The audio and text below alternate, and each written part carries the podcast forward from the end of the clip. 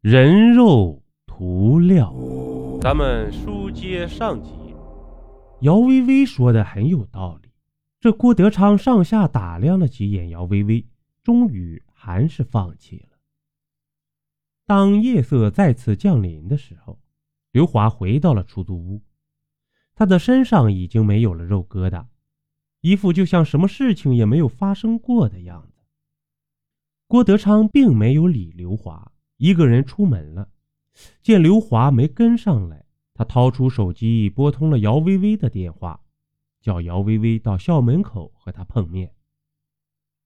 几分钟后，姚薇薇在校门口和郭德昌见面了。这刘华一定是和吴威一样，把身上的肉疙瘩挖出埋了起来。郭德昌说道：“嗯，我思来想去。”除了女生宿舍楼后墙的那块地儿，学校里肯定没有第二个阴气这么重的地方了吧？那那你想怎么办？姚薇薇冷冷的问道。我只是想看看。郭德昌局促不安的回答道。姚薇薇此时没再说什么，跟着郭德昌来到了女生宿舍楼的后墙。果然，郭德昌又发现了一块新鲜的泥土，显然这里不久前刚被人挖过。别以为我不知道你所做的那些见不得人的事儿。告诉你，下午我去那家五金店，找老板调查了一下，老板告诉我，刘华买走的那桶涂料，是一个女生托他卖给刘华的。而这个女生，就是你。郭德昌忽然一变脸，说道：“你现在无话可说了吧？说，你他妈为什么要害我们？”赵赵美和我的关系一直不好，上吊那天她本来就心情不好，再加上和我大吵了一架，所以一时想不开才自杀的。死后的赵美变成了鬼，天天缠着我，要我帮助她恢复人形。我也是没办法，我只好按照赵美托梦告诉我的方法，买了一桶混合着尸油的白涂料，放在了店老板那里了。姚薇薇继续说道：“哎，这白涂料被刘华买去带进出租屋后，游荡在出租屋里的赵美的鬼魂。”趁机潜入了白涂料里，由于白涂料里有尸油，因此赵美的鬼魂和白涂料完全溶解在一起了。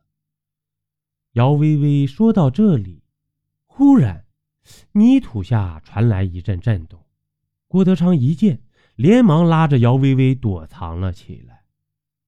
不久，一颗脑袋从土里钻了出来，郭德昌大吃一惊。这颗脑袋竟然不是上次那颗没有皮儿的鬼脑袋，这次竟然是一个漂亮的女生脸。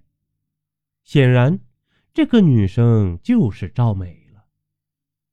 郭德昌终于明白了，为什么上次那颗从土里长出来的脑袋没有皮儿，原因就在于它还没有在土里发育成熟，就被姚薇薇打断了。不得不提前出来，以便为下次恢复人形做打算。这时间一点一点过去了，赵美整个上半身已经露出了土外。郭德昌知道，再不行动他就没有机会了，于是一个跳跃，从躲藏处跑了出来，几步就冲到了赵美面前。他抓起旁边那把破铁锹。照着赵美的天灵盖就劈了下去。此时的赵美惨叫一声，身体快速扭动着，要从土里跑出来。郭德昌急了，再也没给赵美翻盘的机会，抡起铁锹，一个劲儿的朝赵美的脑袋砸去，也不知砸了多少下，直到把赵美的脑袋砸烂，郭德昌这才停了下来。啊！没想到你会把赵美这个鬼杀死，太好了，从此再也没鬼威胁我了。姚微微跑过来，乐得手舞足蹈。只有你和刘华体内还残留着赵美的部分鬼魂，随着赵美的死，刘华必将成为一个没有鬼控制的行尸走肉了。而你，姚微微眼睛发光的说道：“你，以后一定得听我的话。”受我的调遣，不然我会吓你起一身鸡皮疙瘩的。我郭德昌从来就不听任何人的摆布。